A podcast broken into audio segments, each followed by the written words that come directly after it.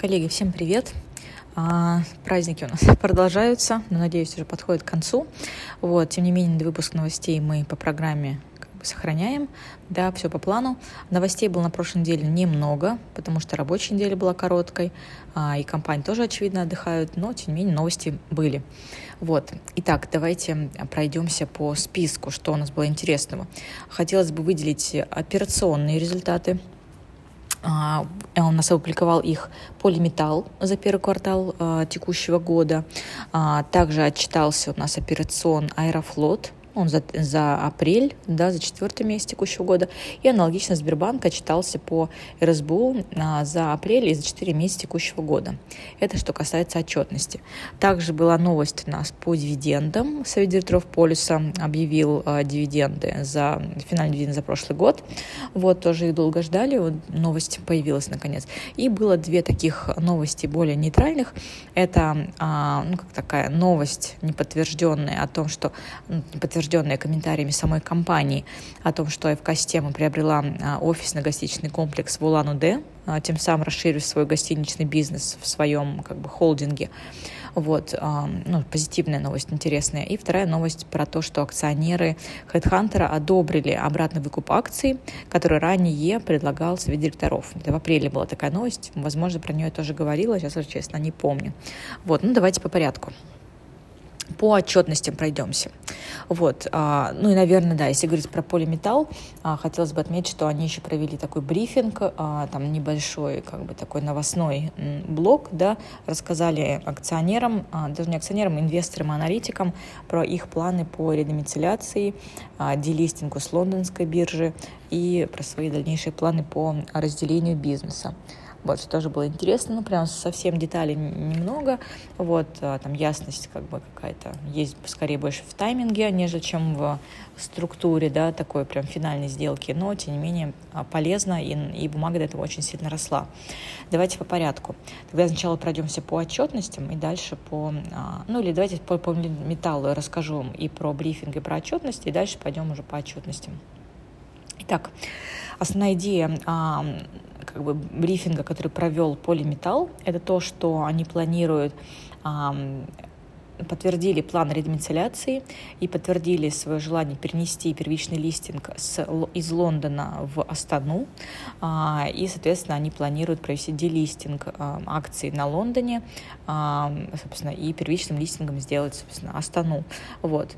При этом как бы они не пообещали, да, что эти акции в лондонские акции будут как-то конвертированы а, в бумаги на, Аста, на бирже Астаны, вот, что несколько разочаровало а, как бы инвесторов, да, потому что это усложняет для них процесс, потому что им придется, скорее всего, ну, лондонским инвесторам или тем, кто держит в Лондоне, им придется регистрироваться у другого брокера для того, чтобы сохранить а, свои как бы возможности, да, право покупать, продавать бумаги, либо получать дивиденды.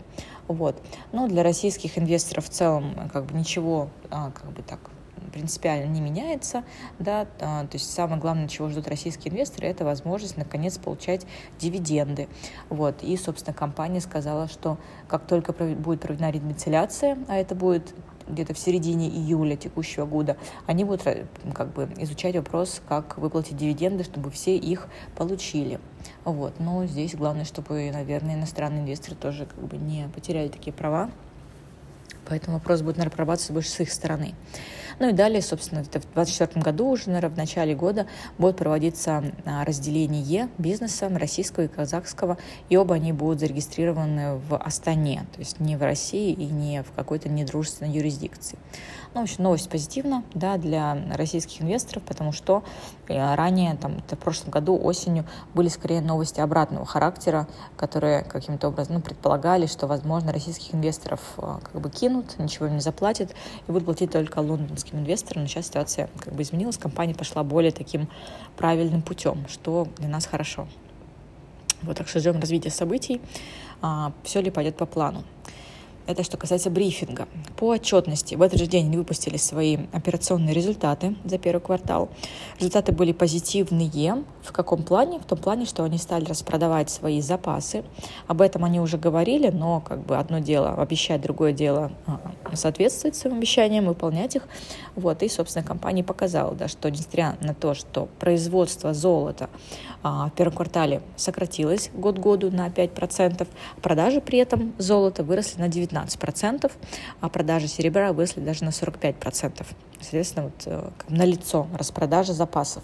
Потому что, если мы, скажем, поговорим о размере этих запасов, они составляют на текущий момент порядка 220 тысяч унций золотого эквивалента, то есть там и золото, и серебро, при том, что план производства на текущий год а, миллион семьсот.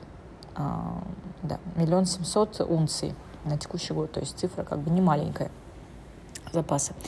Вот, то есть а, продажи подросли, что позитивно, а, производство в целом буксует на одном месте, но это на самом деле и неплохо, то есть главнее распродать запасы и высвободить денежный поток. Почему нам это важно? Потому что мы ждем дивиденды, да, для этого нужен денежный поток. Вот, собственно, и выручка а, на этом фоне также подросла там порядка 19% год году, потому что цены на золото были получше, да, чем, ну, в целом, если говорить про квартал, они были плюс-минус на таком похожем уровне, а, то есть здесь больше сыграла роль именно увеличение объема продаж. Вот. Ну собственно, курс доллара, да, немножечко. Ну, хотя, на самом деле, сейчас курс доллара был на квартал первом квартале год году был чуть даже послабее, либо на том же уровне, то есть ничего такого сверхъестественного. Поэтому в основном за счет объема продаж они смогли показать рост по выручке. Вот. В целом оцениваем позитивно, что компания ведет по плану, поэтому бумажки, бумажка и растет. Далее по отчетности. А, Аэрофлот и Сбербанк. Вот, отчитались они в пятницу оба. А если говорить про Аэрофлот, то здесь, ну, компания, конечно, эффекты низкой базы прошлого года, апреля, да, показала прирост пассажира потока, там порядка плюс 70 процентов, а, да, пассажирооборота, правда, пассажирооборота, плюс 71% к апрелю прошлого года, а, плюс 36% к апрелю 2021 года, да, то есть тогда, когда еще такое ковидное восстановление а, происходило уже но по-прежнему к доковидным временам а, пассажирооборот оказался меньше, там порядка на 30%. То есть так и не вернулся уровень а, как перевозок к тем допандемийным временам. Вот. А, но в любом случае такой рост, который сохраняется уже порядка трех месяцев, месяцу по пассажирообороту у Аэрофлота, это позитивно, потому что компания, конечно, так очень сильно потеряла финансово в прошлом году. Вот. И как бы есть надежда, что если Аэрофлот а, эти новые полеты да, там, в апреле уже проводит по каким-то более высоким ценам, а не субсидируемым льготным да, тарифам, то, очевидно, должна улучшиться и экономика их перелетов, да, а, собственно, и что должно поддержать их маржинальность, выручку и как-то вывести, наконец, из убытков. Но не факт, что это будет текущий год. Но, тем не менее, инвесторы позитивно отреагировали на эту отчетность. И в целом мы видим, что Аэрофлот довольно заметно вырос с начала года и уже как превзошел все а, как бы, таргеты аналитиков, да, брокерских домов, и поэтому у них у всех в основном рекомендации продавать, потому что таргет по цене был порядка 30 рублей, а сейчас цена уже там почти 40 рублей, поэтому очень сложно как бы тут а, делать выбор, потому что, ну, очевидно, что физики смотрят просто на темпы прироста по пассажирообороту, и какая долгосрочная оценка их сильно не интересует, а важно вот именно в моменте, да, что какой-то рост происходит, который не в дивиденды, не в чистую прибыль как бы не транслируется, но как бы есть высокие темпы прироста, и этого уже достаточно, как мы видим по котировкам. Вот. Далее, Сбербанк. Сбербанк отчитался у нас за четвертый месяц, из, ну, то есть за апрель и за 4 месяца текущего года. Ну, безусловно, цифры высокие, да, особенно если мы говорим про апрель, потому что как бы апрель был такой, э, особенно если мы будем говорить про чистый процентный доход, то, например, если за 4 месяца он показал э, рост там, плюс 30% примерно год году, да, к прошлому, то в апреле этот рост был плюс 70% год году. Почему? Потому что э, в прошлом году, как вы помните, ЦБ экстренно поднял ставку выше 20%, и банки вынуждены были поднять ставки по депозитам, что, безусловно, сильно удар, как бы сделало а, сильно повысила стоимость их фондирования. И на этом фоне, я думаю, в ближайшие три месяца все банки, включая а, как бы, не знаю, ТКС, Сбербанк и ВТБ, будут показывать такой прирост по а, темпам, а, прирост по чистому процентному доходу. ВТБ может быть еще и гораздо дольше, потому что они дольше всех держали эту высокую 20% ставку по депозитам. Вот, комиссионный доход также подрос не такими темпами, но тем не менее за 4 месяца плюс 14%. Вот, и в апреле тоже там, порядка 13-14%, то есть такой ровненько идет. А, вот, ну, потому что появляются новые а, комиссии, а, тот же самый спред на валюту мега стал выше у всех банков, поэтому в этом плане, что Сбербанк, что остальные не отличаются, показывают двузначные темпы роста.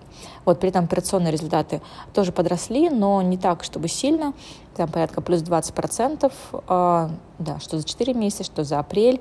Вот, чем это вызвано? Тем, что в прошлом году компания как бы экстренно, да, банк, точнее, экстренно принял программу оптимизации расходов и как бы создал таким образом такой эффект низкой базы, на котором текущая как бы нормализация операционных расходов выглядит как такой прирост. Но, тем не менее, соотношение э, доходов и расходов пока находится на комфортном уровне, там порядка 20-23%, что для Сбера это очень, очень хорошо. Итак, прошлись мы с вами по а, отчетностям. Да, по полиметаллу мы еще больше рассказали. Давайте перейдем к дивидендам, к дивидендным новостям. Тут у нас полюс на этой неделе в четверг отличился, да, объявил совет директоров, а, точнее, рекомендовал совет директоров дивиденды финальные за прошлый год в размере 437 рублей примерно. Вот это четвертая див доходность по текущим котировкам и полностью как бы соответствует э, дивидендной политике э, 30% от EBITDA за, собственно, за период за которые платятся дивиденды.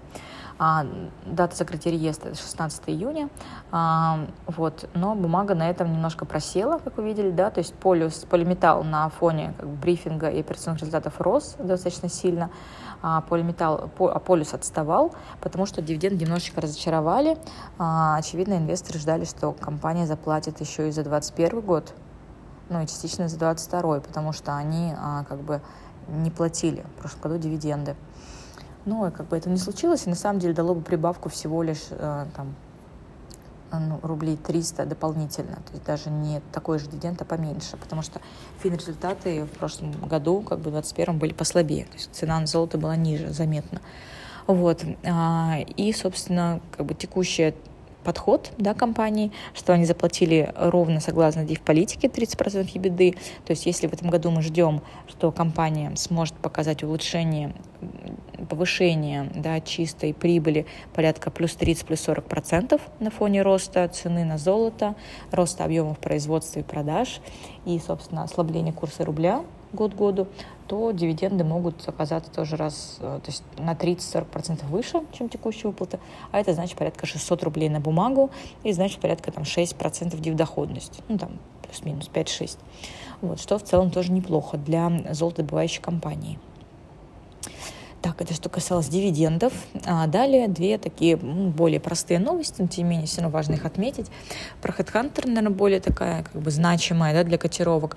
Акционеры HeadHunter в четверг, 11 мая, одобрили программу выкупа расписок, да, никаких комментариев как бы дополнительно дано не было, на какую сумму, как это будет проходить, но пообщавшись с аярами, мы выяснили, что а, выкупаться будут бумаги расписки с NASDAQ, с американской площадки, не в России, что уже радует, потому что здесь так очень низкая ликвидность. Вот. А, и, наверное, объем, ну, то есть компании будут выкупать, безусловно, из чистой прибыли, из денежного потока. Как мы знаем, а, доходность денежного потока сейчас у HeadHunter порядка 15%, ну, может, чуть поменьше, поменьше 14, но, тем не менее, такая приличная. Вот. И мы тоже помним, что а, HeadHunter инициировал тоже программу байбека еще в конце 2021 года, на 3 миллиарда рублей хотел выкупать, но смог выкупить только на 1 миллиард, потому что потом началась начался, случился февраль 2022 года, и они вынуждены были приостановить эту программу. Вот, соответственно, ну, как минимум, как бы компания, я думаю, 2 миллиарда потратит на эти цели. Вот, и компания также сказала, что они планируют эм, канцельнуть, то есть аннулировать эти акции, соответственно, их будет меньше, значит, стоимость одной бумаги в расчете должна быть больше, да, чем, как бы, чем сейчас. это достаточно такая хорошая, позитивная новость. Вот. А, и последняя новость на, секу... на сегодняшний как бы, день за прошлую неделю – это ну, такая неподтвержденная, правда, самой АФК-системой а, информация о том, что они выкупили гостиничный комплекс, офисно-гостиничный комплекс в Улан-Удэ а, в прошлом году, да, потому что, ну или точнее даже в этом году, в этом году, потому что, согласно данным Спарка, на начало мая собственником э, этого бурятского делового центра уже выступала дочка АФК-система, АФК-система, а, система телеком актива.